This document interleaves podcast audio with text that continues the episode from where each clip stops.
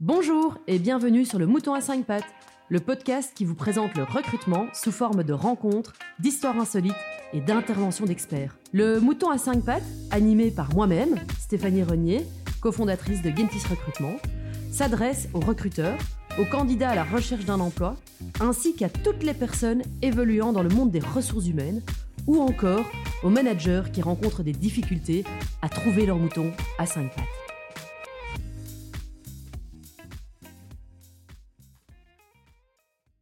Aujourd'hui, euh, je reçois ben, Véronique Noiret. Bonjour. Bonjour Stéphanie. J'espère que tu vas bien.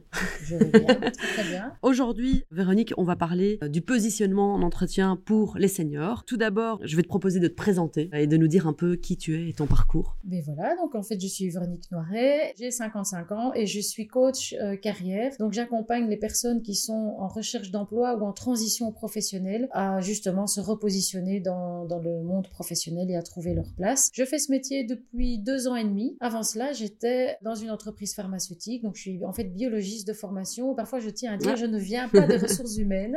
Différent.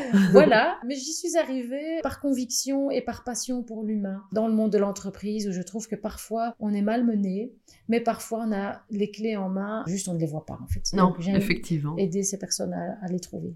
Eh ben, génial, on va essayer de les aider aussi euh, aujourd'hui. Et donc du coup, ben, comment se positionner en entretien pour les seniors? Euh, Alors Véronique, c'est quoi un senior ah, Excellente question.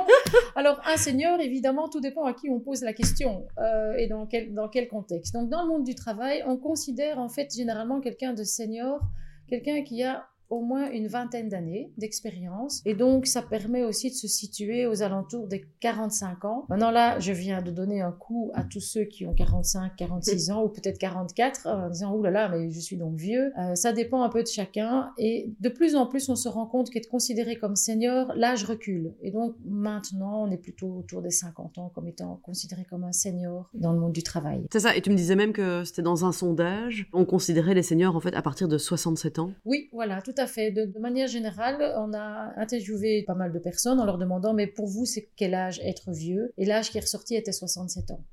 Donc voilà. Maintenant, ça. et ça recule. On se rend compte, par exemple, aujourd'hui, une personne qui a 65 ans a la même qualité de vie et le même, la même santé qu'une personne qui avait 50 ans il y a 30 ans. Et alors, bah, du coup, euh, bah, on en parlait un petit peu euh, en off. C'est vrai que nous, dans les agences de recrutement, enfin euh, chez Gentis, on remarque souvent que la plus grande discrimination est liée à l'âge. Quelle est toi ton expérience par rapport à ça? Alors, je ne peux malheureusement que confirmer ça. En fait, c'est le critère le, plus discriminant, c'est l'âge. Et c'est pas moi qui le dis, c'est l'OCDE en fait qui le dit. Amnesty International l'a aussi dit récemment. Dans le monde du travail, en fait, cette discrimination liée à l'âge touche deux populations. Touche les plus jeunes, les tout jeunes qui n'ont pas toujours une bonne image dans le monde du travail quand on, sort euh, des études et ils sont victimes de discrimination. Mais on se positionne aussi chacun soi-même en fait dans une tranche d'âge et parfois malheureusement en entretien on donne, on tend un peu le bâton avec lequel on va pouvoir nous, nous frapper et on dit parfois d'emblée voilà je suis senior ou euh, je suis vieux ou, enfin voilà donc je dis souvent ne tendez pas le bâton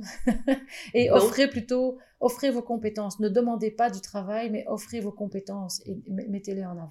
Nous, souvent, on entend des candidats qui arrivent ici et qui nous disent au contraire, quand on leur demande quels sont tes points forts, ils nous disent bah, je suis jeune, je suis dynamique. Et jeune, en fait, je trouve ça toujours marrant qu'on dise ça comme point fort parce qu'au final, ça ne va pas rester euh, dans la temporalité, contrairement euh, bah, au dynamisme euh, ou je sais pas moi, au fait d'être exigeant, patient. donc, et souvent, on met ça en avant.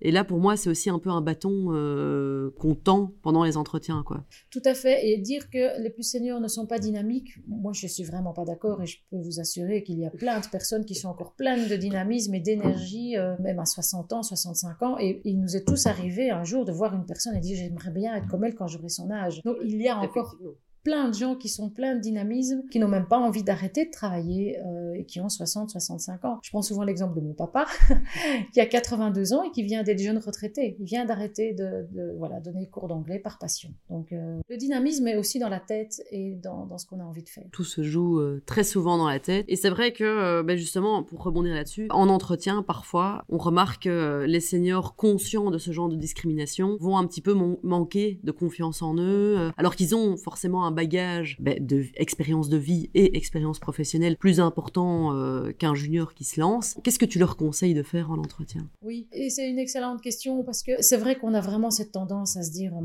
je suis vieux, je ne vais pas retrouver du travail. Qu'est-ce que je peux offrir en fait? C'est la question qu'il faut se poser. Et l'expérience de vie, l'expérience professionnelle, ça n'a pas de prix et ça ne peut que s'acquérir avec le temps et avec l'âge. Et donc, quand on a pas mal d'années d'expérience, qu'est-ce qu'on peut offrir? On a cette prise de recul et cette capacité à vraiment analyser une situation dans son ensemble, avoir tous les tenants et les aboutissants d'une situation, ce qui permet généralement aux personnes plus seniors de régler plus facilement des, des problèmes complexes, de également régler plus facilement les conflits humains. Et donc, en général, euh, mettre un senior dans une équipe où il y a pas mal de jeunes et, et où c'est un peu tendu, ça peut être très très bénéfique le senior a aussi cette capacité à mieux gérer son énergie. On disait tout à l'heure, il y a des seniors, des plus âgés qui sont encore très très dynamiques, mais une des capacités qu'ils ont, c'est qu'ils savent gérer cette énergie. Donc euh, on a beaucoup moins de burn-out chez les 55-60 ans que chez les 35-45 ans qui en fait veulent tout donner pour leur métier et finalement n'ont plus cette prise de conscience qu'ils en font trop et que leur santé est, mise à mal. Et une meilleure gestion du stress, forcément liée à ça. Exactement. Donc il y a une meilleure gestion du stress, euh, tout à fait. Le senior peut aussi apporter son côté mentor, donner des conseils aux plus seniors, aux plus juniors, pardon, et, vraiment les accompagner dans la prise de conscience d'eux-mêmes, en fait. Donc voilà, ça, ce sont des, les exemples qui me viennent euh, à l'esprit. Dans ce que j'entends, ce qui est vraiment important en entretien aussi, c'est un peu euh, bah, ce qui est à la mode en ce moment, le storytelling, de vraiment raconter son histoire, pas juste arriver et dire, bah, voilà, moi j'ai mon expérience euh, sur mon CV, vous le voyez comme ça, mais aussi d'amener du coup toute l'histoire derrière, de la raconter. Exactement. Donc, euh, dans le cadre de l'auto placement, on les aide à faire leur pitch, ou le elevator pitch. Donc, se présenter. Très important. Oui, exactement. Parce qu'on dit toujours c'est les 15 premières secondes qui sont, qui sont vraiment critiques dans, dans un entretien. Moi, ce que je dis souvent, c'est qu'il y a l'impression que vous avez donnée dans les 15 premières secondes ou durant votre elevator pitch. Et souvent, le recruteur, inconsciemment, sait déjà ce qu'il va décider à la fin de l'entretien. Et si. C'est vrai. Ben oui, et si l'image était positive au départ, le recruteur, inconsciemment, ce qu'il va faire, c'est trouver tous les arguments qui vont encore dire, mais tu vois,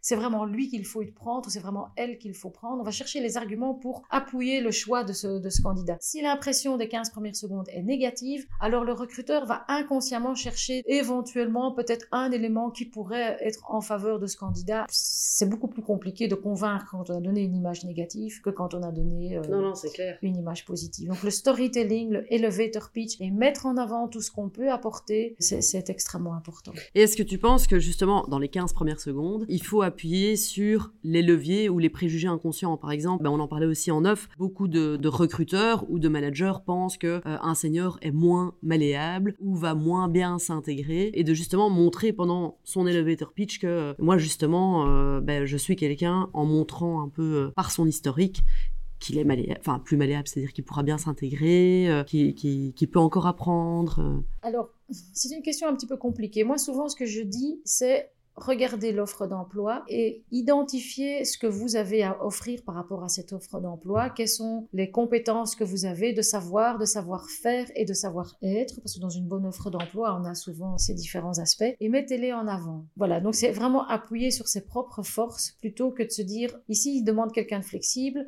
je suis pas ultra flexible, mais je vais dire que je le suis, ah ça va sonner faux. Non, il faut rester authentique. Exactement. Mais par exemple, je te demande ça parce que euh, souvent, nous, on a le cas en recrutement d'avoir des personnes, par exemple, qui ont été euh, au chômage pour une longue durée et qui donc, euh, par exemple, ont 20 ans d'expérience en sales, mais vont postuler pour un poste de sales junior qui demande 3 ans d'expérience. Et donc souvent, ben, les employeurs sont assez euh, ben, réfractaires en disant mais non, nous on cherche quelqu'un de 3 ans d'expérience, pas 20 ans, il va y avoir un problème au niveau du salaire, il va y avoir un problème au niveau de l'équipe, alors que malgré tout, au final, la personne pourrait convenir, puisque elle a fait ses trois ans d'expérience, elle en a beaucoup plus. Donc comment est-ce qu'on peut faire pour rester, entre guillemets, compétitif avec ben, un petit junior de trois ans euh, qui, arrive?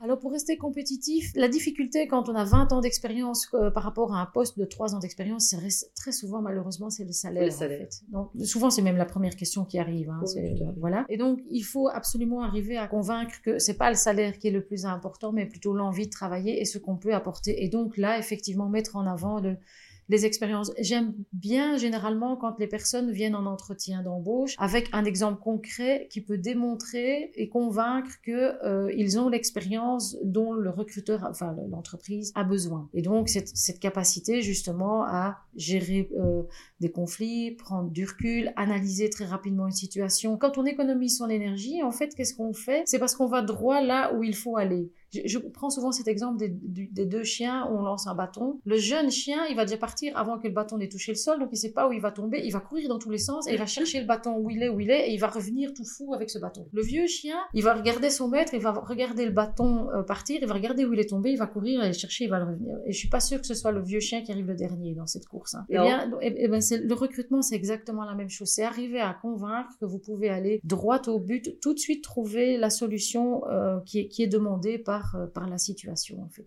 C'est une très belle illustration. Ok, super. on va terminer là-dessus. Merci beaucoup, Véronique, pour ces conseils. De rien. Et euh, bah, à très bientôt. Oui. Bonne journée. Merci Stéphanie. Au revoir. au revoir. Merci de nous avoir suivis jusqu'à maintenant. Nous espérons que cet épisode vous a plu. Si c'est le cas, n'hésitez pas à nous soutenir en vous abonnant, en partageant notre contenu et en nous laissant 5 étoiles sur votre plateforme d'écoute préférée. Pensez aussi à nous suivre sur nos réseaux sociaux afin de vous tenir au courant des dernières actualités du mouton à 5 pattes. Merci beaucoup et à bientôt pour un nouvel épisode.